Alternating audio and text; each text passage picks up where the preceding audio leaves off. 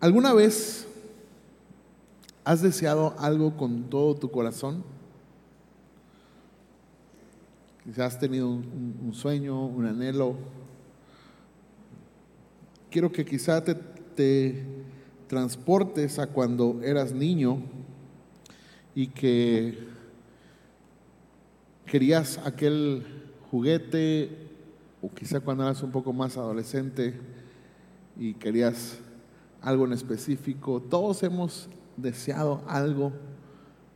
eh, y digo, especifico eso porque luego hay quienes salen muy espirituales, va y no, yo le pido a Dios que bendiga a toda la gente como Dios me bendijo a mí, y cosas de esas, ¿verdad? Y no, no, todos hemos querido algo, ¿no? Hemos deseado algo. Pero pasa algo peculiar que cuando lo tienes, te das cuenta de que no te satisfizo como esperabas.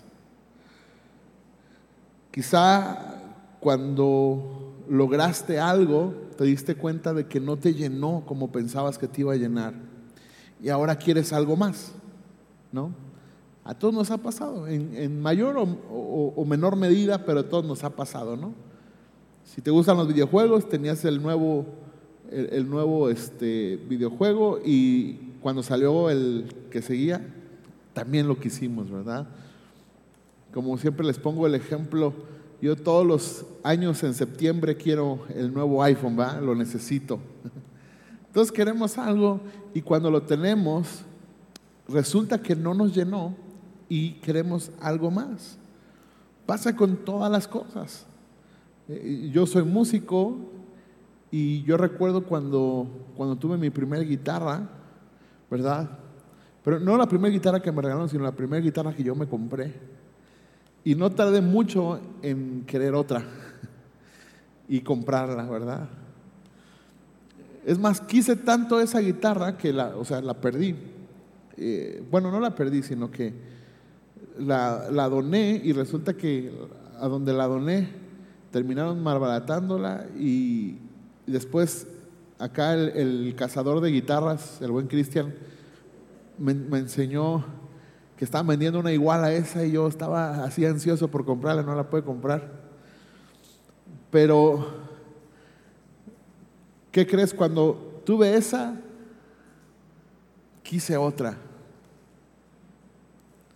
Yo no sé a cuántos les ha pasado, pero creo que todos, si tuviste tu primer coche, cuando lo tuviste y viste años después otro nuevo, ¿qué crees? Lo que hiciste. O si tuviste una motocicleta y quisiste una mejor. Todo nos ha pasado. Y esto es algo que parece que es inherente al ser humano. El tener algo o desear algo y al tenerlo darnos cuenta de que eso no nos llena, de que eso no nos satisface. Insisto, es algo que debemos de tener cuidado porque es una actitud que puede jugar en nuestra contra. Y realmente hoy quiero ser muy breve en lo que te quiero compartir. Y pensando en esta idea, he titulado el mensaje de hoy, Cuidado con la insatisfacción. Ya conmigo, cuidado con la insatisfacción.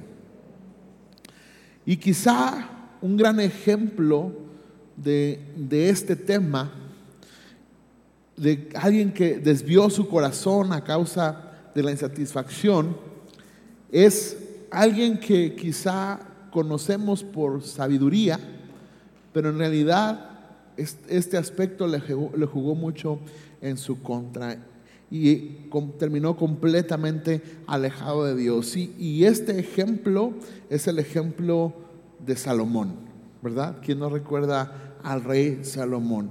Y déjame insistir en esto, él es un gran ejemplo de que no es lo mismo sabiduría, inteligencia y astucia, ¿verdad? Porque fue sabio para tomar ciertas decisiones. Todos recuerdan esa historia donde eh, una mujer se recuesta sobre su hijo y lo mata y quiere sustituirlo con el de su hermana, ¿verdad? Y va y les dice, pues, ah, pues hay que partirlo en dos, ahorita le damos micha y micha, ¿va? Y, y dice uno, no, no, no, no, dáselo a ella. Y dijo, ah, entonces esta es la mamá porque no quiso que le hicieran daño. Todos Vemos ese tipo de historias en la Biblia, ¿no? Pero no fue tan inteligente cuando se trató de el tema de las faldas, ¿verdad? Dice la Biblia que tenía como mil mujeres, o sea, lo peor de eso era que tenía mil suegras, o sea, imagínate, ¿no? Pero no era como, pensamos aquí como tenía un harem o algo así, sino que era un tema cultural medio raro, porque Salomón fue conquistando ciertos terrenos y cada lugar que conquistaba, pues eh, se le entregaban a los reyes como, eh, como esposas a, las princesas de esos lugares. Entonces, eh, era como medio raro el asunto ahí. Pero él terminó haciendo altares y lugares sagrados para dioses paganos. Y vemos que Salomón vivió el tiempo de mayor bonanza del Israel antiguo. Es decir, la riqueza del reino de Israel durante el reinado de Salomón era impresionante. Tanto así, eh, como una referencia, ¿verdad? Dice que llega la reina de Saba y le dice a uno de los sirvientes que le hable a su padre, ¿verdad? Algunos dicen que eso hace referencia de que aún el ropaje de los sirvientes era, era muy bueno, tanto así que la reina de Saba confundió a un sirviente con un hijo del rey. Eh, el templo y el palacio, ¿verdad? Estaba, todo el piso era de, ah, de alabastro, una piedra preciosa, ¿verdad? Considerada en aquel tiempo. Eh, había una opulencia increíble, pero el corazón de Salomón estaba insatisfecho. Y a Salomón se le atribuye Eclesiastés, y hay un pasaje que quiero que leamos, porque vemos cómo él, eh, suponiendo que es Salomón, porque eso es lo que la tradición nos, nos enseña, cómo hace una disertación acerca de la insatisfacción la segunda cosa que causa insatisfacción es si dejamos que nuestros pensamientos nos controlen y no la verdad de Dios establecida en su palabra.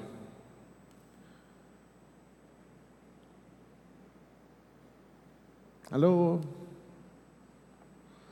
Cuando nosotros le damos prioridad a nuestros pensamientos, y dejamos que nos controlen, en contraste con la verdad de la palabra de Dios, estaremos insatisfechos, porque es muy probable que terminemos sin gozo alguno. La distracción es un arma del enemigo y nos entretiene y nos ocupa en tantas cosas que no nos da tiempo para pasar tiempo meditando en la palabra de Dios. Y comenzamos a ser permeados por el pensamiento de la cultura de este mundo y comenzamos a pensar como piensan aquellos que no tienen a Dios y entonces terminamos insatisfechos. Y es más, todavía hasta nos cae gorda la gente que nos viene a decir la palabra de Dios, ¿verdad que sí? O sea, tú eres cristiano y te cae gorda la gente que te dice la Biblia, ¿verdad que sí? Porque estás pasando por un tiempo y lo que tú quieres es que te tengan lástima. ¿Aló? Que te digan, ay, pobrecito, sí, cómo sufres. No, vas a ver, Dios está contigo. Porque el día que te dicen, esfuérzate y sé valiente, ya, llámese la Biblia. ¿Aló?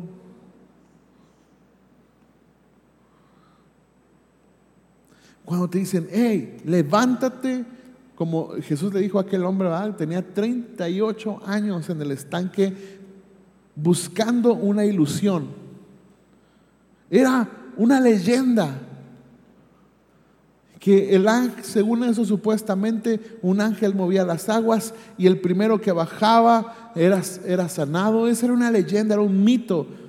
Y él estaba 38 años detrás de una mentira, detrás de una ilusión. ¿Cuántos cristianos están detrás de una ilusión? Proverbios dice que el perezoso le gusta imaginar mucho, pero su imaginación lo mantendrá pobre. Y no se refiere a este evangelio de la prosperidad donde ser pobre es malo, no, no, no, sino simplemente es un consejo, es, los proverbios son como refranes y dices, pues mira, si, si tú solo imaginas, si no trabajas, pues claro que no vas a ganar nada, ¿verdad? Es solo todo lo que tiene que decir.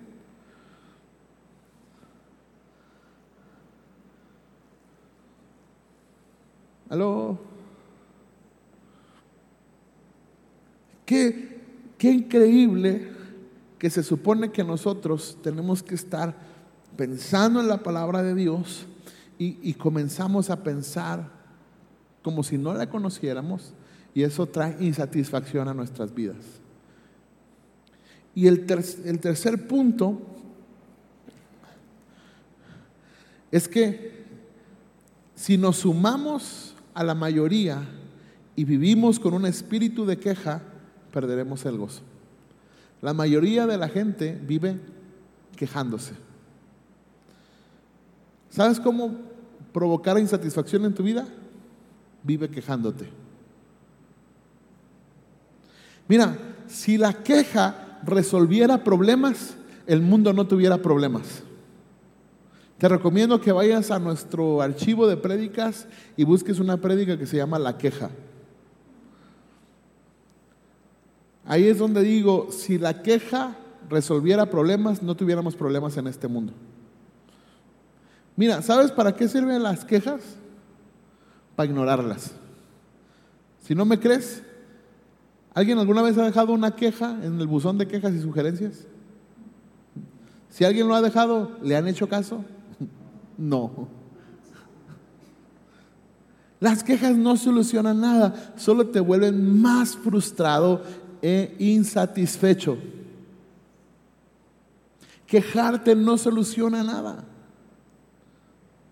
Debemos, por el contrario, cultivar el hábito de la gratitud y ser personas gozosas, gozosas en el espíritu, porque reconocemos la bondad de Dios a cada paso de nuestra vida.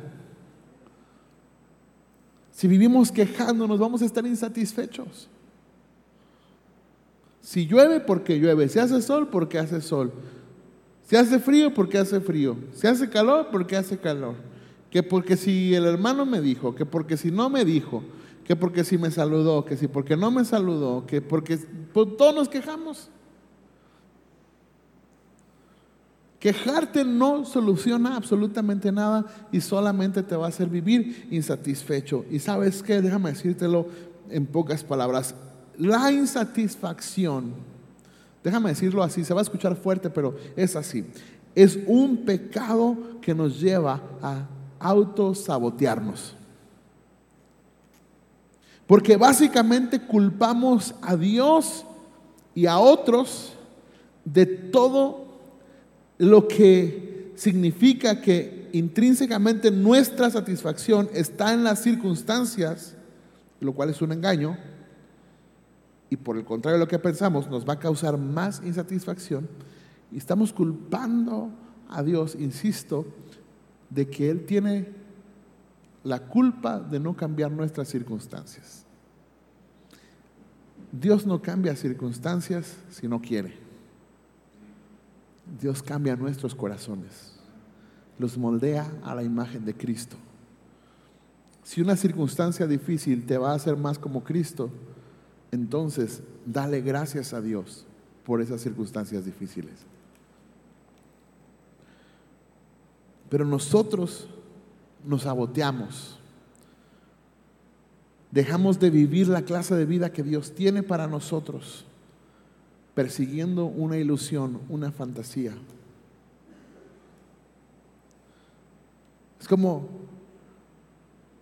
yo nunca, de verdad, se lo prometo, de, mire, por esta, nunca he soñado números de lotería. Pero conozco gente que cada rato sueña números de lotería. ¿No han conocido a esa gente? y nunca se saca nada. Yo tengo un tío que le gusta jugar, ¿verdad? Y un día dijo que un día se ganó un premio más o menos considerable y dijo, pues de todos modos, todo lo que había gastado toda mi vida, pues hace cuenta que lo recuperé. O sea, no ganó nada de todos modos. Porque hasta para ganarse la lotería hay que trabajar. Hay que tener dinero para comprar el boleto, pararse de la cama e ir a donde venden el raspadito, ¿no? Pero cuando nosotros estamos así con la ilusión de que todo un día va a llegar en el nombre del Señor y que vamos a vivir insatisfechos. ¿Por qué? Porque Dios, ¿por qué no me concede Yo no sé por qué Dios no me concede esto. Yo no sé por qué Dios no me da lo otro. Yo no sé por qué Dios no me ha permitido hacer tal o cual cosa. ¿No será que le estamos abonando a nuestra propia insatisfacción? Y le terminamos echando la culpa a Dios de que no nos da lo que queremos. Decía Pau que estamos en el podcast este de Encontrados del otro lado del púlpito. Y si puedes escuchar el, episodio que salió esta semana, está buenísimo. No porque salga yo, pero sí está bueno. El, episodio se llama El sufrimiento y el valor de la aflicción. Y, y, te voy a decir algo. Ahí repetí, porque ese lo grabamos después de que di la prédica aquí. Así que voy a volver a repetir esa frase. A veces le decimos a Dios, ¿por qué no me respondes? Y a veces Dios ya no respondió y su respuesta fue no. Y vivimos insatisfechos. ¿Qué es lo que tenemos que hacer? Buscar el hábito de la gratitud, el hábito de pensar en su palabra y enfocarnos en Dios. Entonces, ¿qué es lo que nos enseña la palabra acerca de combatir la insatisfacción? ¿Qué es lo que nos enseña? Bueno, hay una historia en una carta del apóstol Pablo, él básicamente está hablando bien de una iglesia, pero además comparte un poco su situación mientras está escribiendo esta carta, que además la escribe desde la cárcel, y es la carta a los filipenses. Y yo te, te, pido que me acompañes a Filipenses capítulo 4, versos 4 al 13. Y dice el apóstol Pablo, y, fíjense bien, él está escribiendo esta carta, ¿desde dónde dije? Desde la cárcel, ¿ok? O sea, imagínate que estás en Almoloya o en Puente Grande y le vas a escribir algo a tu familia, ¿verdad? Y él dice, estén siempre llenos de alegría en el Señor. Lo repito, alégrense. Que todo mundo vea que son considerados en todo lo que hacen. Recuerden que el Señor vuelve pronto. No se preocupen por nada. En cambio, ¿qué dice? Oren por todo. Díganle a Dios lo que necesitan y denle gracias por todo lo que Él ha hecho. Así experimentarán la paz de Dios que supera todo lo que podemos entender. La paz de Dios cuidará su corazón y su mente mientras vivan en Cristo Jesús. Ahora, amados hermanos, una cosa más para terminar. Concéntrense en todo lo que es verdadero, en todo lo honorable, todo lo justo, todo lo puro, todo lo bello y todo lo admirable. Piensen en cosas excelentes y dignas de alabanza. No dejen de poner en práctica todo lo que aprendieron y recibieron de mí, todo lo que oyeron de mis labios y vieron que hice. Entonces el Dios de paz estará con ustedes. ¿Cuánto alabo al Señor de que hayan vuelto a preocuparse por mí? Sé que siempre se han preocupado por mí, pero no tenían oportunidad de ayudarme. No que haya pasado necesidad alguna vez, porque he aprendido a qué? A estar contento con lo que tengo. Sé vivir con casi nada o con todo lo necesario. He aprendido el secreto de vivir en cualquier situación, sea con el estómago lleno o vacío, con mucho o con poco, pues todo lo puedo hacer por medio de Cristo que me da las fuerzas. Amén. Ahora, ¿Qué es lo que dice la escritura que podemos hacer para librarnos de la insatisfacción? Y yo te pregunto, ¿quién de nosotros, la neta, así de cuates, quién de nosotros se ha sentido insatisfecho? Así de, ay,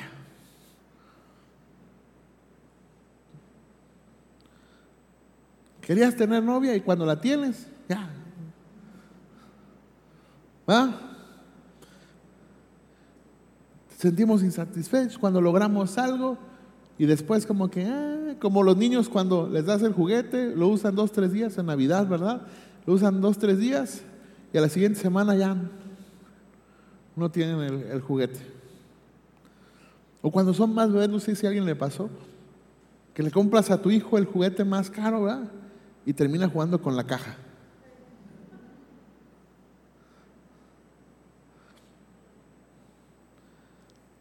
Yo creo que todos hemos pasado la insatisfacción. Es más, me atrevo a decir que muchos en este momento hay algún área de nuestra vida en la cual estamos insatisfechos. No estoy diciendo que todos, más de alguno podría ser. Y no en todo, a lo mejor solo en un aspecto de tu vida. Pero ¿cómo combatir eso? Bueno, el apóstol Pablo nos da esas ah, recomendaciones. Número uno, dice, estén alegres. Lo que implica una decisión, diga conmigo una decisión. Como que ahora no, no, trae muchas ganas, ¿verdad? tiene hambre, yo también. Diga conmigo, una decisión. ¿Sabe que estar alegres es una decisión? La neta. Porque mira, motivos para lamentarnos, todos tenemos. Todos, absolutamente todos. En mayor o menor medida. En cosas más grandes o más pequeñas, pero todos tenemos algo por qué lamentarnos. Pero está en tu decisión si dejas que eso te afecte o puedes estar alegre. Y estar alegre implica depender de Dios. ¿Por qué? Porque el único que puede traer gozo a tu vida es el Espíritu Santo. Y como decía el salmista, que tengamos el gozo de nuestra salvación. que indiferentemente de los problemas que podamos vivir en esta tierra, algo tenemos seguro, de que en Cristo somos salvos. Así que yo puedo estar alegre. Una de las características del cristianismo, y lo vemos tanto en Santiago como en Pedro, que nos invitan a gozarnos en las pruebas, gozarnos en las dificultades. ¿Cómo se hace eso? No es algo místico que oren por ti, te pongan las manos y digan, ah, ya estoy bien contento ahí. No, decidimos.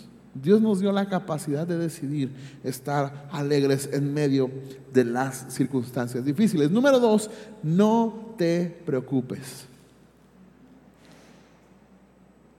¿Cómo dice ahí que no nos debemos preocupar? ¿Cómo lo hago? Dice, orando y dando gracias Así experimentarás la paz que sobrepasa todo entendimiento.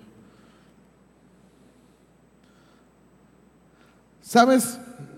Podemos decir entonces, podemos concluir que si alguien vive preocupado, es muy probable que no tenga comunión con Dios ni una actitud de gratitud. ¿Por qué? Porque muchas veces cuando nos preocupamos, básicamente estamos diciéndole a Dios, estoy hablando de los que creemos en Cristo, ¿verdad? Si estamos preocupados, no estoy diciendo que seas insensible, no, vas a sentir feo, pero tienes que ser consciente y decir, Señor, pongo todo en tus manos.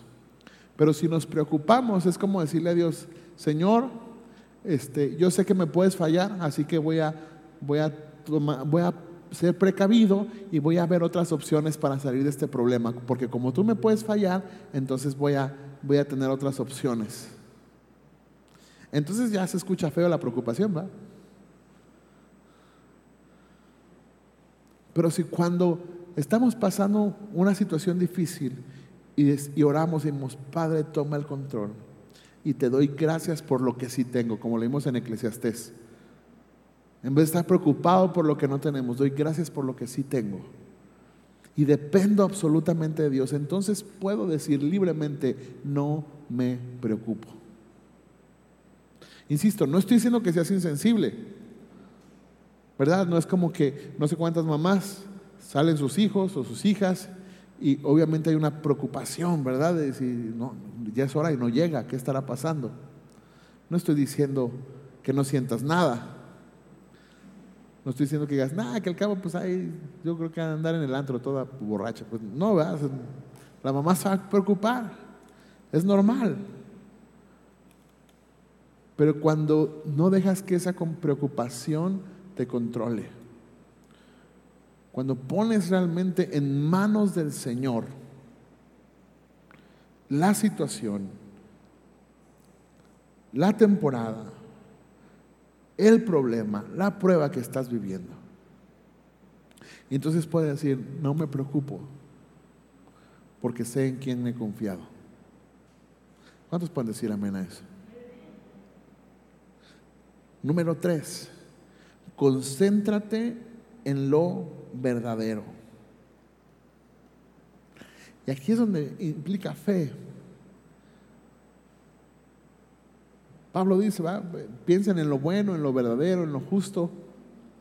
Híjole. Y es que aquí es donde nuestros ojos mienten. Porque vemos a nuestro alrededor y el panorama es muy gris, muy sombrío, oscuro. Pero lo verdadero es que Dios es bueno. Lo verdadero es que Dios tiene el control. Lo verdadero es que todo lo que vivimos es para su gloria. Lo verdadero es que todas las cosas cooperan para bien a aquellos que creemos en su nombre. Así que sí, pueden venir noticias malas, noticias devastadoras, pero podemos concentrarnos en lo que es verdadero, que Dios sigue siendo Dios a pesar de las circunstancias. Número cuatro, poner en práctica la palabra. Pablo les dice, acuérdense de poner en práctica lo que les enseñé. Hermanos, si hay algo que tenemos que hacer para no estar insatisfechos, es poner en práctica la palabra del Señor. ¿Cómo sucede? No lo sé. Lo que sí sé es que somos, fuimos creados para la alabanza de la gloria de su gracia. Por lo tanto, estamos en el propósito de Dios. Y cuando cumplimos el propósito de Dios, satisfacción viene a nuestro ser. Nunca estaremos más satisfechos sino cuando cumplimos no nuestro propósito, sino el propósito de Dios. Sé que hay frases que suenan muy trilladas como que eh, tu propósito, Dios te prepara para tu propósito. No, no es tu propósito, es el propósito de Él. Es para su gloria. No, es que tu destino, ¿cuál destino? Ni qué ocho cuartos. Es para su gloria. Yo sé que suenan bien bonitas esas frases. Yo sé que suena bien padriuris, ay, que, ay, que sí, que tú estás destinado a algo grande. Yo siempre digo, pregúntale que a qué. Algo grande, pero ¿qué? Algo grande.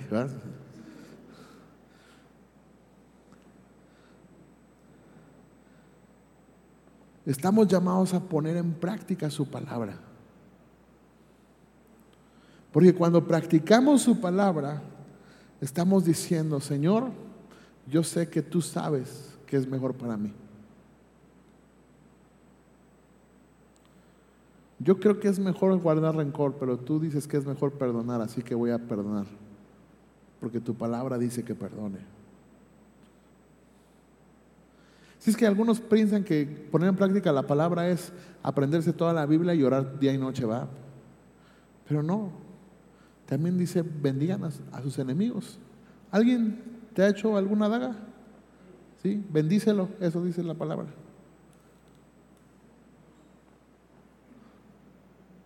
¿Alguien te ha tratado mal? Bendícelo, eso dice la palabra. Dice, porque si solamente aman a quienes les aman y bendicen a quienes los bendicen, pues eso hace todo el mundo, dijo Jesús, ¿verdad? Eso hacen hasta los que no conocen a Dios. Pero ustedes, que son hijos de su Padre que está en el cielo, que hace salir el sol sobre justos e injustos.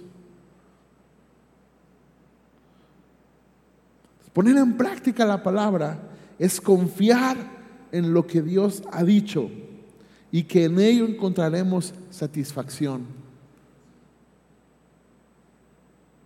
No, claro, estaría genial que todos leíamos toda la palabra de Dios, pero te voy a decir algo que también estaría genial, que si tienes contacto frecuente con la palabra del Señor y ves algo que salte a tu corazón, eso que saltó a tu corazón, practícalo. Quizá vienes a la iglesia y la predicación trata de algo que tú estabas preguntándole a Dios, pues es Dios respondiéndote. Una vez alguien me dijo, pastor, ¿usted tiene cámaras? Dije, bueno, fuera. Así por lo menos, si no, los, si no les predico, los chantajeo, aunque sea, saco beneficio, pero no. No tengo cámaras. Pero simplemente cuando hablamos la palabra del Señor, pues a todos nos queda algo, ¿verdad? A todos. A mí primero. No se predica de aquí para allá, se predica de allá para acá, ¿verdad? Es decir, la palabra de Dios aplica a mí primero, a todos nosotros, no es no es como decir, ay, no, aquí, de aquí se siente más la unción de Dios. Entonces aquí se la vamos a dar a ustedes. No. Debemos poner en práctica la palabra del Señor. Es más, pregúntate esto, ¿cómo has practicado la palabra en esta semana?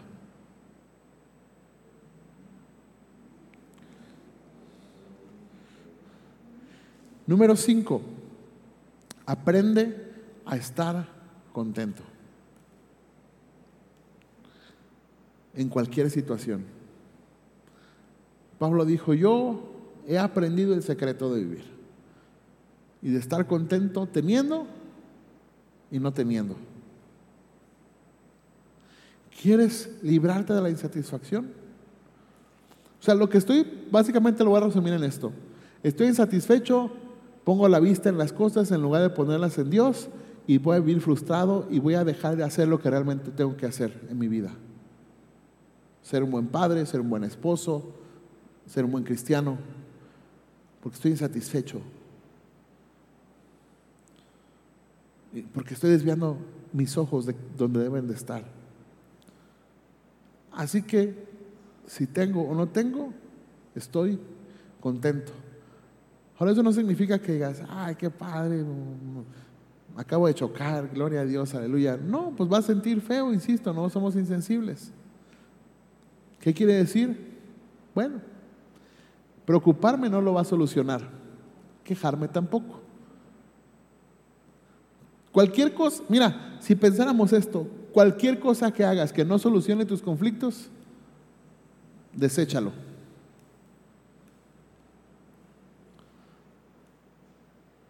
¿Te preocupa algo? ¿Preocuparte te, resuelve el problema? ¿No? Entonces, ¿para qué te preocupas?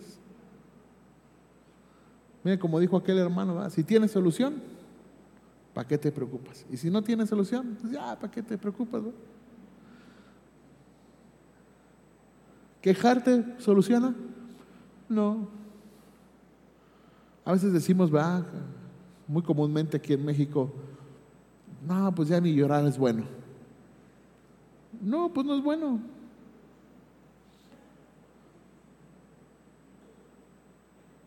O sea, porque hay gente que vive lamentándose de cosas que pasaron hace 30 años. Ya, deja eso. Aprende a encontrar contentamiento en Dios. ¿Sabes cómo, cómo podemos saber que no tenemos contentamiento?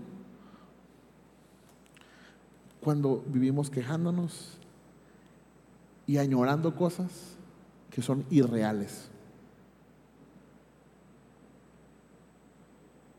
¿Por qué digo irreales? Supongamos que tú tienes un plan de adquirir algo, de comprar algo. Pues uno hace el plan, se esfuerza, trabaja, ahorra. Eso no, no tiene nada de malo, ¿verdad? Lo, lo logras. Eso no quiere decir que estés insatisfecho y por eso vas a, comprar algo. No, no, no. Simplemente lo haces porque es algo que necesitas, es algo que quieres comprar, lo que sea. Pero cuando alguien está insatisfecho, acude a la ilusión y utiliza la ilusión para quejarse a cosas irreales. ¿Aló? Irreales como que, ay, pues Dios proveerá aquí acostadote en mi cama. No, no va a proveer ahí. Ay, ojalá y venga un ángel del Señor y me escriba así como la mano de Daniel, que dice la, balanza, la, balanza está puesta, ¿verdad? ¿O cómo decía? Sí, algo así, ¿no? Se me fue la frase. ¿Cómo? Ha sido pesado en balanza. Pero que en lugar de eso me escriba el número del melate.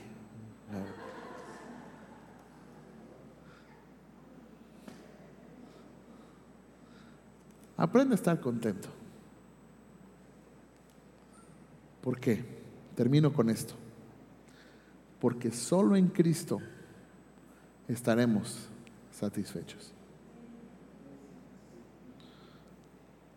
Pablo dijo, por todo y en todo he sido enseñado, y todo lo puedo en Cristo, que me fortalece. Yo sé que es una frase que se utiliza así como de que, no, échale ganas, ¿verdad? Pero no, no es, no es una frase de chaleganismo. Es una frase que está diciendo, yo sé tener y no tener. Y todo, que es todo, pues tener y no tener, ¿verdad? Porque estamos acostumbrados a plicas que nos dicen, ¿y qué es todo? Todo. ¿Qué es todo? Todo. No, no es, todo no es todo. Es todo lo que mencionó en la frase anterior. Yo digo que a muchos predicadores, antes de enseñarles a leer la Biblia, hay que enseñarles lectura y comprensión. ¿verdad? Y si leemos el contexto completo, dice, sé tener y no tener. Y todo lo puedo en Cristo que me fortalece. Es decir, ¿qué puedo? Puedo vivir contento, teniendo y no teniendo, porque Cristo es mi satisfacción. Cristo es el que me da la fuerza para salir adelante si no tengo. Y Cristo es el que me da la fuerza para sostenerme sobrio cuando tengo. Así que Solo en Cristo estaremos satisfechos. Hermanos, yo les animo a que dejemos de autosabotearnos y dejar de vivir la vida que Dios tiene para nosotros. Pensando en ilusiones, pensando en cosas que a lo mejor nunca van a suceder. Tu satisfacción no se encuentra en lo que un día vas a tener. Tu satisfacción y mi satisfacción se encuentra en lo que ya vino, que es Jesús y vino a este mundo a morir por nosotros y darnos la reconciliación con el Padre. Hoy recordamos la cena del Señor que básicamente es el recuerdo de la obra de Cristo, de la gran Pascua, ¿verdad?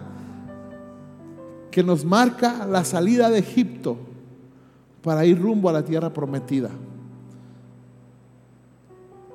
Quiero decirte que solo en Cristo estaremos completos. La insatisfacción es un peligro porque básicamente nos comportamos delante de Dios como niños berrinchudos y nos llevará a dudar de su fidelidad, de su bondad y de su favor.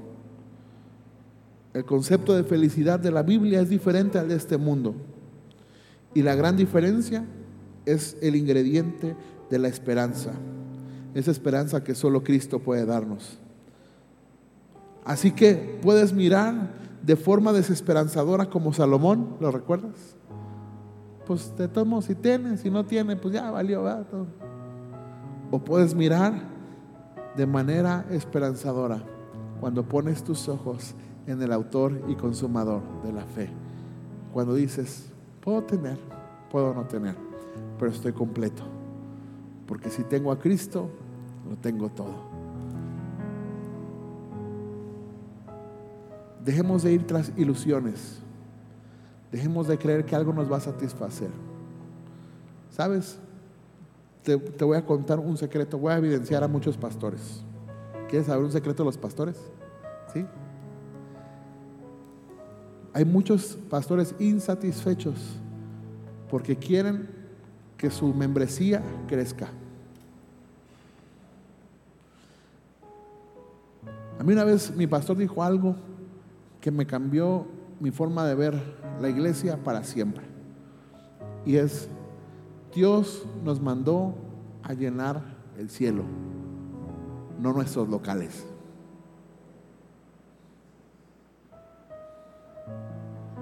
Así que a mí no me frustra si viene mucha o poca gente. Yo estoy satisfecho. Claro, qué bonito es ver como el domingo, ¿verdad? La iglesia llena. Pero cuando es entre semana o un domingo que no hay tanta gente, podemos seguir alabando a Dios con la misma intensidad. Puedo seguir predicando con el mismo denuedo. ¿Por qué? Porque nuestra satisfacción se encuentra en Cristo. Podemos tener no las mejores redes sociales, ¿verdad? Podemos tener el... Y, cuando digo las redes sociales me refiero a que todo el mundo presume, ¿verdad? Los domingos llenos y todo. Puede que no. Puede que se vean algunos lugares vacíos. Pero no importa, estamos completos. Porque ese día, podemos recordar que ese día el Señor tocó nuestros corazones. Así que, ¿en dónde está tu satisfacción? ¿Qué te parece si terminamos esta noche diciéndole, Señor, ayúdame a que encuentre mi satisfacción en ti? He buscado en personas que incluso me han fallado y me han decepcionado. He buscado en tener cosas y me doy cuenta de que terminan en lo mismo. Sigo insatisfecho. Ayúdame a experimentar esa plenitud que solamente hay para aquellos que han rendido su vida a Jesús.